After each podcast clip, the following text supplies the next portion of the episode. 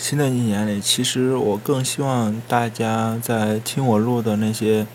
嗯，量子论的故事的时候，能有些听完之后，不管吐槽还是什么，希望大家能多点评论，在评论里边大家相互学习呗。然后，其实我每次看到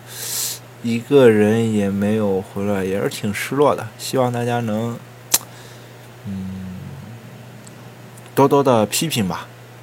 希望新的一年里，祝大家，嗯，学业有成，